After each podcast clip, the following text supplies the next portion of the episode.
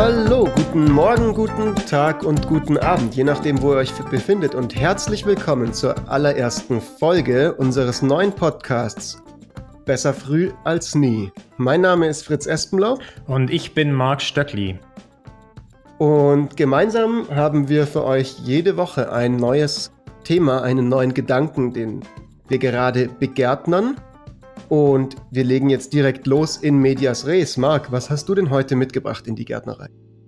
Ich habe heute ein Thema mitgebracht, das mir besonders wichtig ist. Das ist das Thema meiner Dissertation und zwar werden wir heute über Ungleichheit sprechen. Ungleichheit von was? Unterschiedliche Dinge. Was, was politisch meistens ähm, diskutiert wird, ist äh, Einkommensungleichheit oder Vermögensungleichheit. Und das sind zwei Themen, die wir insbesondere besprechen werden, aber das, das, das Thema geht natürlich noch viel weiter. Gesundheitsungleichheit ist etwas, was, was äh, große Relevanz hat oder uh, Ungleichheit in Fähigkeiten oder auch Ungleichheit in äh, Chancen. Ungleichheit, äh, Gesundheitsungleichheit heißt, wenn manche Leute gesund sind und andere nicht. Ja, genau. Und das korreliert häufig halt super stark mit, mit anderen Dimensionen der Ungleichheit, mit der Einkommensungleichheit beispielsweise. Da stellt man fest, dass Personen mit, mit hohen Einkommen typischerweise eine bessere Gesundheit haben und länger leben als Personen mit niedrigem Einkommen. Und die, diese Unterschiede können teilweise äh, sehr drastisch sein. Und wenn man nur eine dieser Dimensionen betrachtet, also nur die, die Einkommensungleichheit, dann blendet man teilweise super wichtige Aspekte halt einfach aus, die auch in politischer Dimension hin eine große Relevanz hätten. Aber ist es denn nicht so, dass die Korrelation, ich kann mir vorstellen, dass die ziemlich hoch ist? Also, dass wenn du die Einkommensungleichheit anguckst, hast du damit auch schon eine sehr gute Approximation zur Chancengleichheit oder Gesundheitsungleichheit?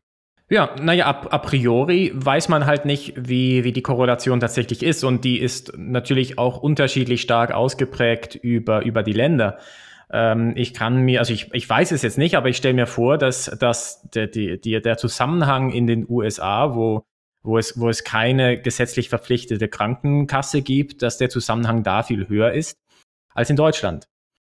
Das heißt, in Deutschland äh, die öffentliche Krankenkasse oder das öffentliche Gesundheitssystem, in der Hinsicht wäre das eine ungleichheitsmindernde Policy-Maßnahme. Wäre zumindest meine Vermutung.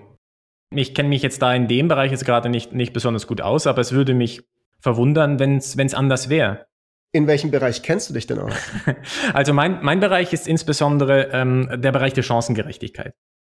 Und da, was mich da insbesondere interessiert, ist, was ist die Rolle des, des Elternhauses oder des familiären Umfeldes in, äh, für, für den Lebenserfolg? Und oftmals konzentriert man sich da dann entweder auf den Bildungserfolg oder eben das Einkommen. Ähm, man, man stellt beispielsweise fest, dass es einen enormen Unterschied macht für das eigene Einkommen im späteren Leben, ob man in einem Haushalt aufgewachsen ist mit äh, reichen Eltern oder mit hochgebildeten Eltern gegenüber einem Haushalt mit niedrigem Bild Bildungsstand oder niedrigem Einkommen. Mhm. Das ist, das ist ähm, eine dieser Erkenntnisse aus der VWL. Immer wenn ich meiner Oma sowas erzähle, meine Oma ist 81 Jahre alt, war ihr Leben lang Landwirtin, Bäuerin auf dem Bauernhof, dann sagt sie immer, ja, Mai, das hätte ich dir ja gleich sagen können. Also das hätte ich dir ja auch sagen können. So, das sind so diese Ergebnisse, wo man so ein bisschen sagt so, well, duh. Ähm, also deine, deine Oma hat natürlich recht, ja, das sind Dinge, die, die weiß man, aber äh, zwei Punkte diesbezüglich. Einerseits, oftmals weiß man solche Dinge halt erst im Nachhinein. Solche Dinge erscheinen dann im Nachhinein super logisch, ähm, aber auf diese Dinge äh, draufzukommen oder wirklich festzustellen, was denn jetzt relevant ist und was nicht, das ist gar nicht mal so einfach.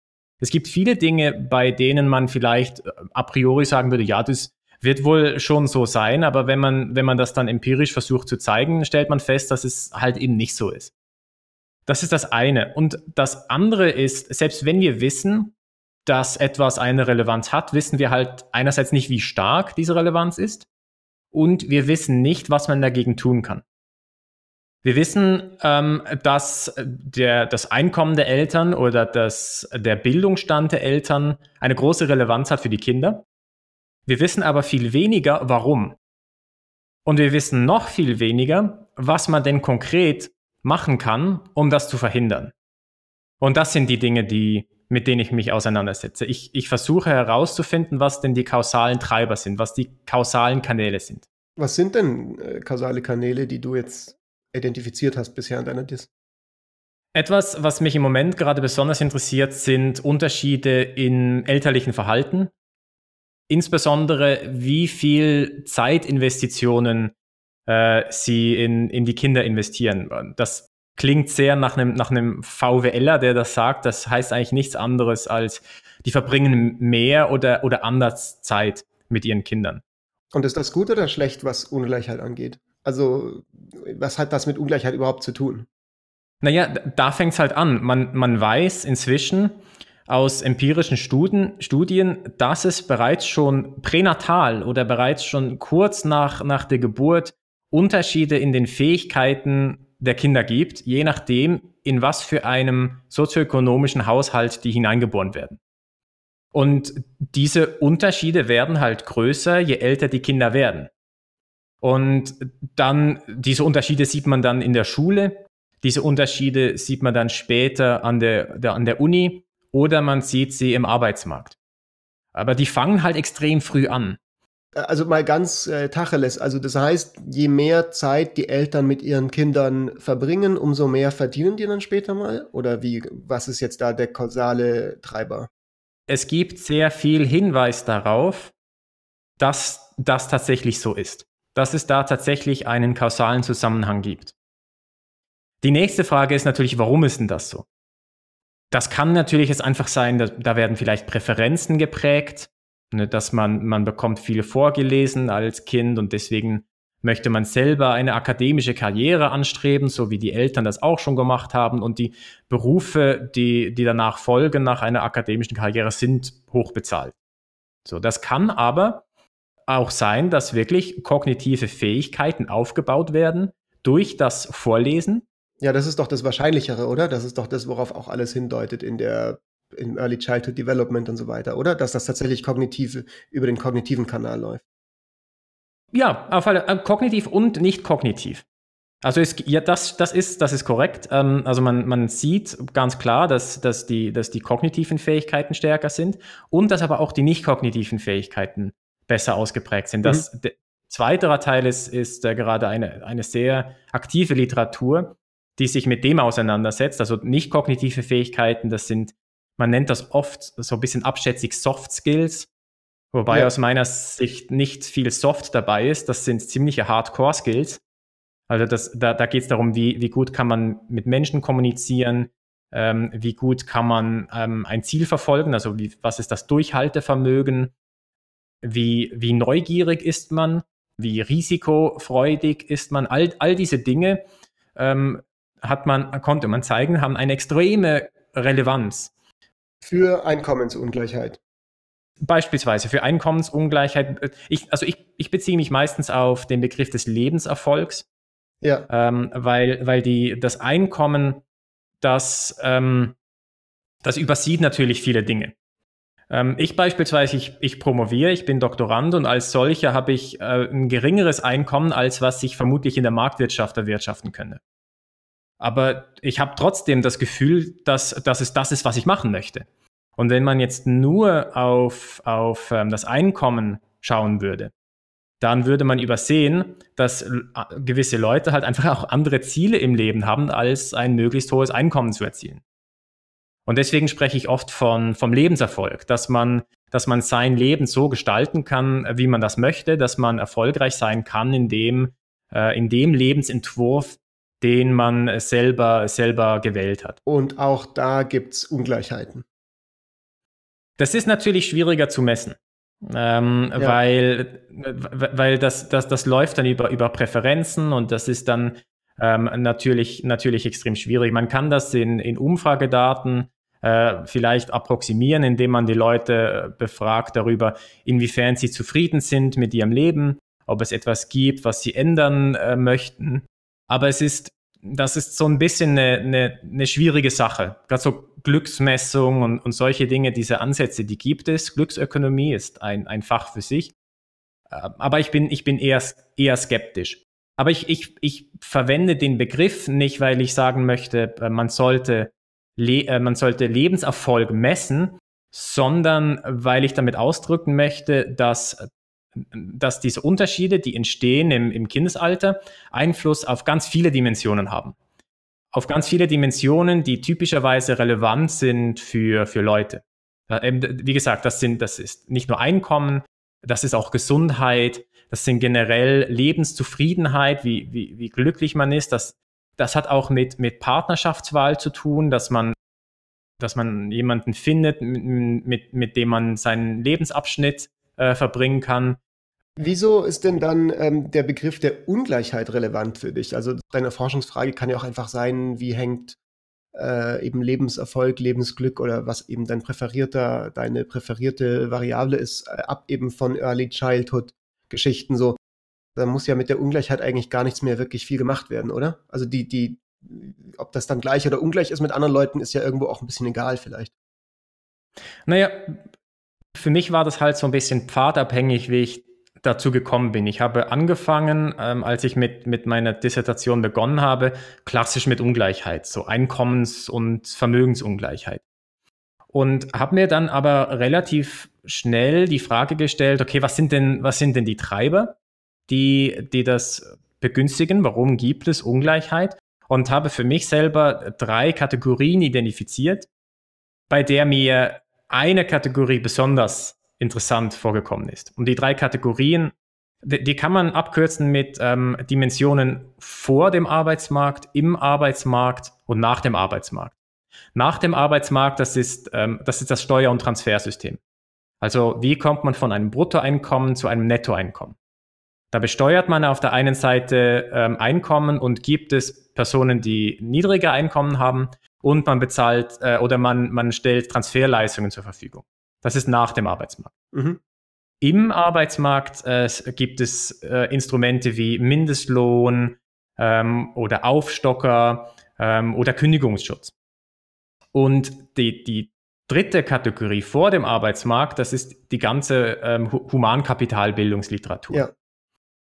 Ähm, also das sind, das sind, ist Ausbildung, das sind Schulen, das sind Universitäten ja. und das ist vor allem halt eben auch Erziehung. Ja. Und vielleicht auch Genetik, oder? Genau, genau, und auch, und auch Genetik. Das ist auch, das ist auch etwas, ähm, wo, was, was mich total interessiert. Und, und, und dieser Kanal hat mich, hat mich einfach fasziniert. Weil, also was mich daran fasziniert hat, ist, dass, dass das Ganze so ein Prozess ist. Und, und, und, und dieser Prozess halt faktisch, wortwörtlich noch vor der Geburt beginnt. Ja. Also man, man sieht, dass, dass die pränatalen Umstände, in der sich eine werdende Mutter befindet, einen Einfluss hat auf den späteren Lebenserfolg der Kinder. Wenn man beispielsweise in einer besonders stress, stressvollen Situation ähm, äh, seine Schwangerschaft durchlaufen hat. Das heißt, wenn ich jetzt eben sage, hey, ähm, ich finde die äh, Einkommensverteilung in unserer Gesellschaft irgendwie äh, nicht fair, ähm, ich finde das unangemessen, dass manche Leute so viel mehr haben als andere. Und äh, dann komme ich zu dir als Experte und sag, was kann man denn da machen? Und dann sagst du mir, Pech gehabt, das ist äh, sozusagen einfach Genetik und äh, früh, frühkindliche Erziehung können wir nicht so viel äh, drauf äh, einwirken als Gesellschaft.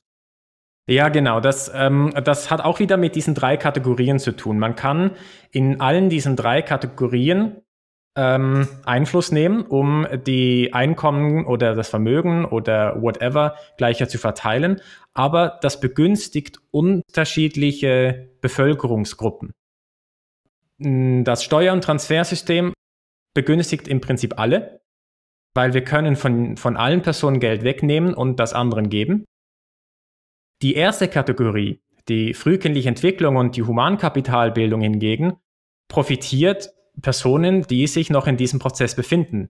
Das profitiert Kinder, das profitiert ähm, junge Erwachsene, das profitiert aber nicht Leute, die in ihren 50ern sind. Und das, das äh, Problem oder die Knacknuss dabei ist, die, die Investitionen ähm, sind effektiver oder effizienter, je früher sie passieren. Es ist effizienter, in ein Kleinkind zu investieren oder in, ein, in, ein, in einen Schüler oder Schülerin zu investieren, als in eine Person in den 50ern. Ja, das macht Sinn. So, aber was heißt das jetzt? Heißt das jetzt, dass wir alle, alles, was wir bisher in, in, die, in die 50er Leute investiert haben, dass wir das defunden sollten, hin zu, zur Kleinkinderziehung? Das ist halt nicht so klar. Aber dieser Trade-off ist ganz klar da. Mhm. Man muss, um eine Person, ähm, die langzeitarbeitslos war, um, um diese Person wieder in den Arbeitsmarkt integrieren zu können, muss man so viel mehr Geld in die Hand nehmen, als was man in die Hand nehmen müsste, um ähm, in ein, in ein äh, Schüler oder Schülerin zu investieren, dass diese Person gar nicht arbeitslos wird. Mhm. Aber ähm, erzähl das mal der Person in den 50ern, die seit zehn Jahren arbeitslos ist. Das ist natürlich, da, da entstehen natürlich äh, Spannungen über die Generationen hinweg. Und das zu lösen ist nicht leicht. Und was, was mich interessiert, ist jetzt weniger konkret zu sagen, okay, so muss man es machen, sondern erstmal herauszufinden, was sind denn überhaupt, was steht denn überhaupt auf dem Spiel? So wie, was sind die Effizienzunterschiede, je nachdem, ob ich in einen, in einen Schüler oder Schülerin investiere oder in eine Person in, in den 50ern? Also ich habe hier eine ganz, also nochmal eine Frage, die vielleicht einen Schritt weiter in die Entstehung der Ungleichheit hineinführt.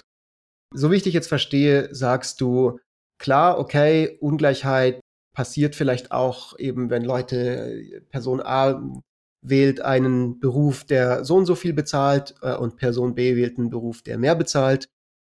Und dann kumuliert sich das im Laufe des Lebens und so weiter. Warum wählen Sie diesen Beruf? Naja, Sie haben bestimmte Präferenzen und Sie haben bestimmte Endowments eben aus Ihrer Familie. Also die äh, kommen dann eben mit, die, bei dem einen haben sich die Eltern mehr mit ihm äh, beschäftigt und bei der anderen haben sich die äh, Eltern in ihrer Kindheit weniger mit ihr beschäftigt. Aber das beantwortet ja noch nicht die Frage, woher denn Ungleichheit kommt. Woher kommt das denn, dass diese zwei Eltern jeweils unterschiedlich viel Zeit haben? Da muss man ja vielleicht dann nochmal irgendwie weiter zurückgehen. Also letztendlich scheinst du mir diese Frage aus einer, auf einer sehr individuellen Ebene anzugehen. Ja, wie kommt es, dass bestimmte Personen so und so in ihrem Leben Outcomes haben, aber nicht äh, tatsächlich die Frage zu beantworten, woher kommt Ungleichheit in unserer Gesellschaft? Beschäftigst du dich damit auch in deiner Dissertation? Naja, gerade den einen Punkt, den du jetzt angesprochen hast, mit warum gibt es denn unterschiedliche Investitionen von den Eltern in den Kindern. Das ist etwas, wo ich mich tatsächlich in den letzten paar Wochen gerade damit beschäftigt habe. Ähm, was man beispielsweise feststellt, ist, dass es über die Zeit, also seit den letzten 20, 30 Jahren, über alle sozioökonomischen Gruppen einen Anstieg gegeben hat in der Zeit. Also die Eltern verbringen mehr Zeit heute mit den Kindern als früher. Der Anstieg ist aber besonders stark bei Personen mit hohem Bildungsstand. Ja. Und auch mit hohen Einkommen, weil das korreliert relativ stark. Warum ist das? I don't know yet. Aber meine Vermutung ist, dass das unter anderem mit, ähm, mit, mit, ähm, mit Kitas zu tun hat oder mit der Möglichkeit, diese Investitionen outzusourcen. Das ist insbesondere in, in Ländern wie den USA ein Problem, wo, wo Kitas nicht in dem Umfang öffentlich subventioniert werden wie in, in, in, in Deutschland und sich halt nur eine Bevölkerungsschicht das überhaupt leisten kann. Und was ermöglicht das? Das ermöglicht, wenn man sich Kitas leisten kann, dass man einer Arbeit nachgehen kann. Dadurch steigt das familiäre Einkommen und gleichzeitig muss man aber nicht ähm, Abstriche machen bei den Investitionen in die Kinder. Die Kinder kriegen nach wie vor die Zeitinvestitionen, halt jetzt aber nicht mehr über die Eltern, sondern über die Kita. Die Eltern können aber ein höheres Einkommen erwirtschaften. Und das ermöglicht es den Eltern mit, mit ähm, hohem Bildungsstand und hohem Einkommen mehr Zeitinvestitionen und dann auch finanzielle Investitionen in die Kinder zu tätigen. Das heißt, deine Antwort, wenn ich dich jetzt sozusagen mal ganz kurz ähm, verdichten darf, wäre, dieses Kita-Beispiel ist ein Beispiel, wie sich in der Zeit Ungleichheiten, die bereits gegeben waren, weiter ausbauen und weiter kumulieren im Laufe der Jahre. Ja, genau. Und natürlich wird es dann wieder sein, dass jetzt die Person A, deren Eltern eben äh, sich das leisten konnten, viel Zeit mit ihr zu verbringen, mh, mm, in ihrem Leben eben andere Outcomes hat, wiederum vielleicht mehr Geld verdient oder wie auch immer, dann eben, wenn sie Kinder bekommt, wieder sich mehr mit denen beschäftigen kann als Person B, die bereits in, ihren, in ihrer Kindheit äh, schlechtere Ausgangsvoraussetzungen hatte. Nicht wahr? Ja, genau. Das, das ähm, hängt mit, oder der Begriff dazu ist die Inter intergenerationelle Mobilität was so viel aussagt wie, was ist der Zusammenhang zwischen den Charakteristika der Eltern und den Kindern über die Generationen hinweg. Und je immobiler diese intergenerationelle Mobilität, desto gleicher sind sich die Generationen.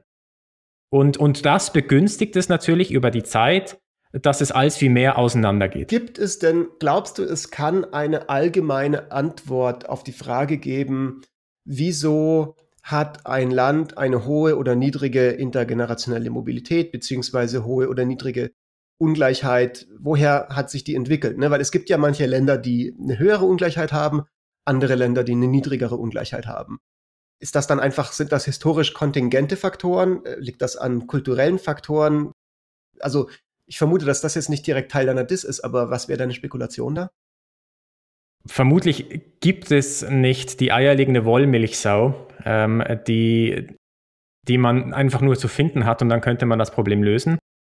Das sind vermutlich eine ganze Reihe von Aspekten, die aber vermutlich alle miteinander zusammenhängen und vermutlich einen zusammenhängenden kulturellen Aspekt vielleicht haben oder ich mag den, ich mag den Begriff der Kultur nicht unbedingt, aber sagen wir mal ähm, unterschiedliche Präferenzen einer, eines, eines Staates oder, oder einer Bevölkerungsgruppe. Beispielsweise machen wir mal den Vergleich zwischen Deutschland und den USA. In den USA ähm, möchte man viel weniger Einfluss nehmen auf, auf diese ganzen Entwicklungen. Es geht, der, der Fokus ist sehr stark auf der Eigenverantwortung und solange man sich nur genug anstrengt, schafft man das auch. Und wenn man es aber geschafft hat, dann sollte einem der Erfolg auch nicht wieder weggenommen werden.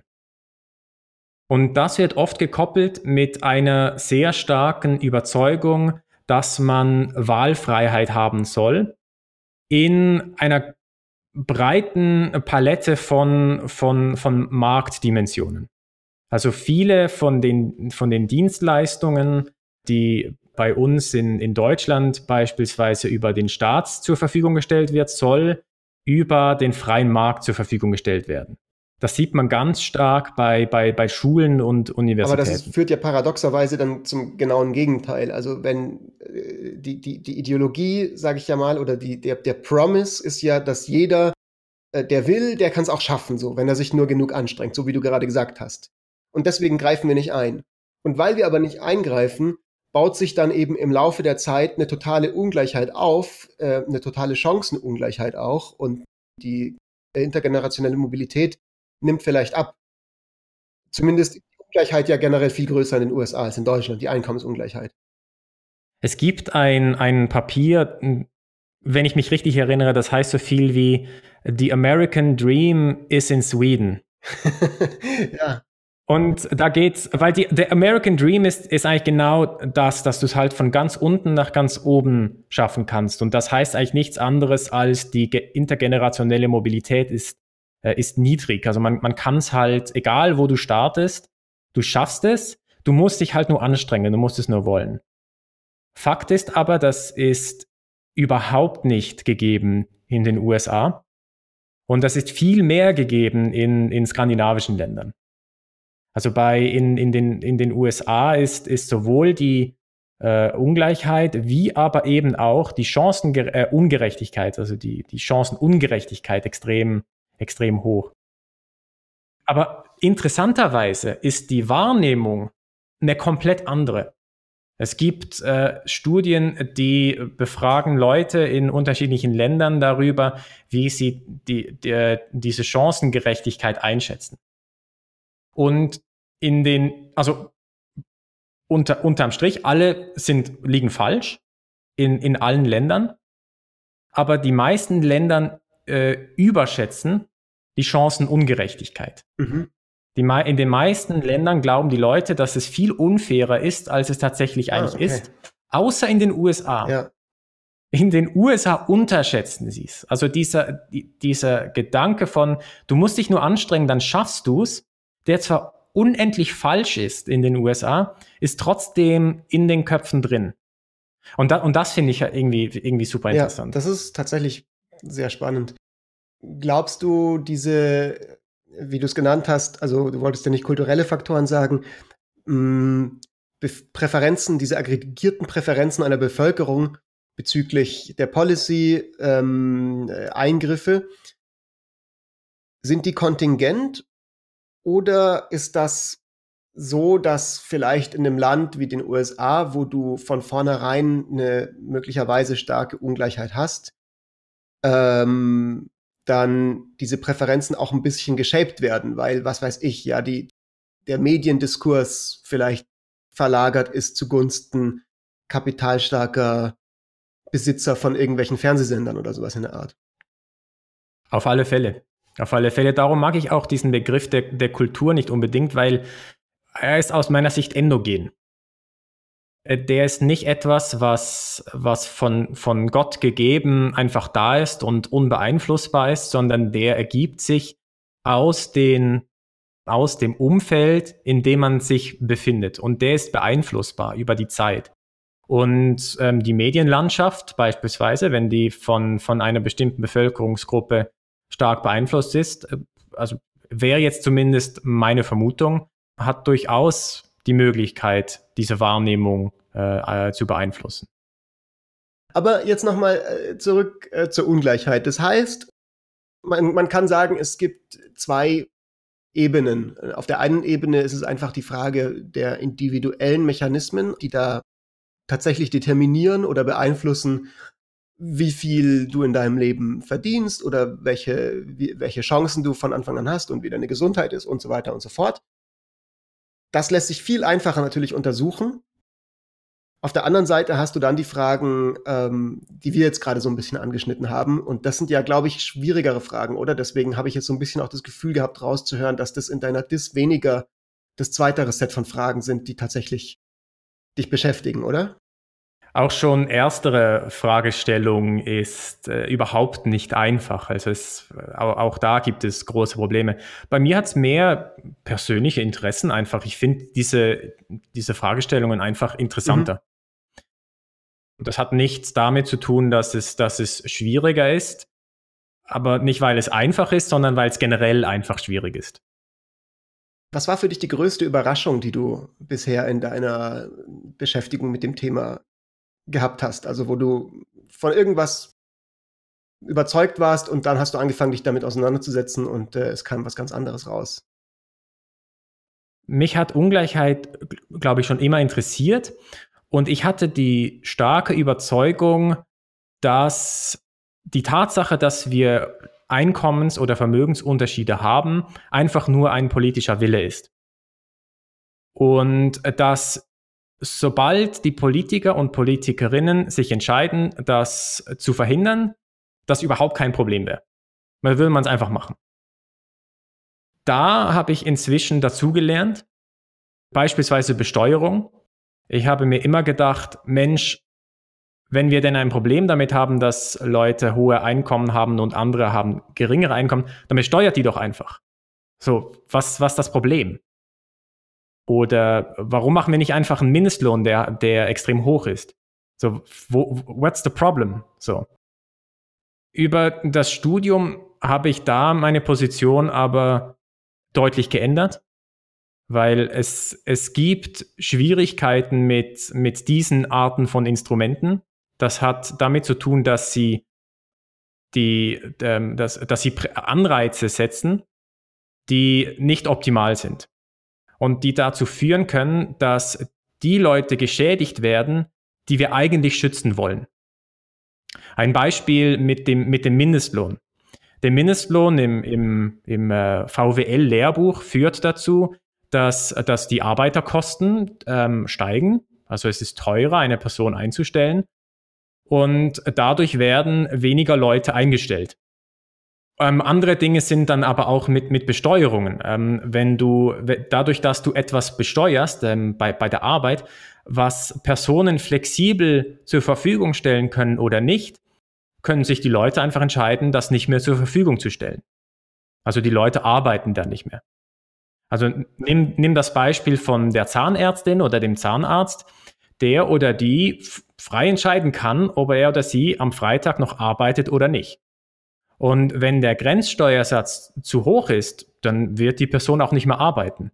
Und, und dadurch verlierst du aber halt die Steuereinnahmen, die du eigentlich generieren wolltest. Also du wolltest ja nicht, dass die Person aufhört zu arbeiten. Okay, gut, fair enough. Ähm, das ist schon relativ klar, dass das passiert, wenn du deine Steuern unendlich hoch machst, dass irgendwann niemand mehr arbeitet, wenn alles zu 100 Prozent besteuert wird. Das heißt ja aber noch nicht, daraus folgt nicht, dass ähm, die Steuern nicht doch höher sein könnten, als sie vielleicht aktuell sind. Also höher im Sinne von fairer, ähm, äh, um Ungleichheit zu reduzieren, wenn wir das als Gesellschaft wollen. Richtig, richtig. Also, absolut. Also ähm, ich ähm, ich, ich, ich will damit überhaupt nicht ähm, zum Ausdruck bringen, dass ich glaube, dass die Steuern in, in Deutschland oder in der Schweiz oder in den USA oder wo auch immer optimal sind. Also ich glaube nicht, dass, dass man die nicht, nicht erhöhen sollte. Es kann aber auch sein, dass man sie senken sollte, je nachdem, in, in welcher Dimension ähm, dass man da ist. Aber den, ich hatte früher den, einfach den Eindruck, dass es, dass es halt alles super easy wäre. Und wir, wir müssen die einfach erhöhen und dann ist das Problem gelöst. Und ich glaube zwar nicht, dass wir am Optimum sind, aber wir, wir müssen halt trotzdem viel Zeit und Ressourcen investieren, um rauszufinden, was denn das Optimum ist. Und da gibt es eine, eine, eine komplette Literatur zu Themen, das, das, das nennt sich ähm, optimale Besteuerungstheorie. So super langweilig, unendlich langweilig, aber halt mega wichtig. So. Ähm, und, und das hat mich extrem, und das hat mich halt extrem ähm, überrascht. Ähm, und, und was mich dann aber auch überrascht hat, ist, wie krass relevant insbesondere dann das eigentlich das, das, das absolute Gegenstück äh, zu dem ist, dann die frühkindliche Entwicklung. Wie, wie, also das ist da eigentlich, das sind, da hat man eigentlich das gegenteilige Problem. Da ist es dann nicht so, dass das irgendwie ineffizient wäre oder weiß Gott was, sondern Investitionen oder, oder staatliche Eingriffe in diesem Bereich finanzieren sich oftmals selber. Wie kann das passieren? Das kann dann passieren, wenn du dadurch, dass du, dass du das Bildungssystem verbesserst oder, ähm, oder die Investitionen im Kleinkindesalter verbesserst, du dazu führst, dass Personen anschließend ähm, höhere Einkommen erzielen werden oder erst gar nicht ähm, äh, oder, oder, oder nicht in die Arbeitslosigkeit äh, geraten. Und, und das bedeutet, dass sie höhere Steuereinnahmen generieren werden. Das heißt, diese Steuereinnahmen, die du investierst, wirst du später, in 20 Jahre später, äh, wieder zurückkriegen. Und, und solche Investitionen sind selbstfinanzierend. Und das hat meinen Interessenschwerpunkt so ein bisschen dahin ver, ver, verschoben, weil ich das irgendwie faszinierend fand. Man hat auf der einen Seite bei Besteuerungen und Transfers hat man diese ganzen krassen Probleme, die nicht einfach zu lösen sind. Aber auf, dem andre, auf der anderen Seite ähm, ist, ist es irgendwie so sonnenklar, dass, dass, wir, dass, wir, dass wir so einen krassen Fokus auf sowas legen sollten letzte Frage. Und zwar, das sind ja jetzt vielleicht sagen auf dieser individuellen Ebene, nennen wir es mal Mikrofaktoren. Gibt es auch äh, Makrofaktoren, die sich auf die Ungleichheit auswirken in einer Gesellschaft? Also beispielsweise Krisen, ähm, die die Ungleichheit irgendwie verstärken oder verringern? Ja, auf, auf alle Fälle. Ähm, ist jetzt nicht unbedingt mein, mein Spezialgebiet. Das heißt, ich kann jetzt auch nicht wirklich ähm, viel dazu sagen, aber Krisen haben, haben auf alle Fälle ähm, Einfluss darauf, aber nicht jede Krise hat, hat den, den gleichen Einfluss. Ähm, ähm, beispielsweise die, äh, die Finanzkrise 2007, 2008 hatte vermutlich einen anderen Einfluss als jetzt die Corona-Krise, die wir hatten. Bei der jetzigen Corona-Krise sieht man beispielsweise, dass sich die Ungleichheit möglicherweise sogar verstärkt hat. Äh, weil die Personen betroffen waren, die eher niedrige Einkommen hatten. Wir hatten einen Lockdown ähm, und das waren insbesondere die, die Arbeitnehmerinnen und Arbeitnehmer davon betroffen. Nicht aber unbedingt äh, Personen, die, die ähm, in einem Familienunternehmen arbeiten oder die, äh, die selbstständig sind. und insbesondere nicht unbedingt die Person mit, mit hohem Kapitaleigentum. Also wenn man sich die, die, die Amazon-Aktien oder die Facebook-Aktien äh, anschaut, dann ging das zwar schon runter äh, in, in der Krise, aber inzwischen ist man da halt schon weit, weit wieder drüben äh, über dem Vorkrisenniveau. Äh, und, und wenn du Jeff Bezos bist, wenn du Jeff Bezos bist, dann äh, hast du eigentlich keine ja, großen glaube, Probleme ähm, inzwischen. Ich weiß es nicht mehr genau, die Zahlen habe ich nicht im Kopf, aber der, der, der Net Worth von den 20 äh, reichsten Amerikanern hat jetzt enorm zugenommen, auch im Zuge der Corona-Krise zum Beispiel. Das sind dann halt Dimensionen, wo das dann letztlich auch einfach so weit weg ist von frühkindlichen Einflussfaktoren, dass das da dann auch wahrscheinlich gar keine Rolle mehr spielt. Auf, auf alle Fälle. Auf alle Fälle. Aber ansonsten, wie gesagt, es ist nicht mein Spezialgebiet, aber vielleicht kommen wir ja mal in einer späteren ähm, Episode nochmal auf das zu sprechen, weil es ist, ja, absolut, es ist extrem interessant und äh, das ist ein enorm großes Forschungsfeld auch. Cool, Marc. War super spannend. Ich würde sagen, äh, damit können wir langsam zum Ende kommen, der allerersten Folge unseres gemeinsamen neuen Projekts.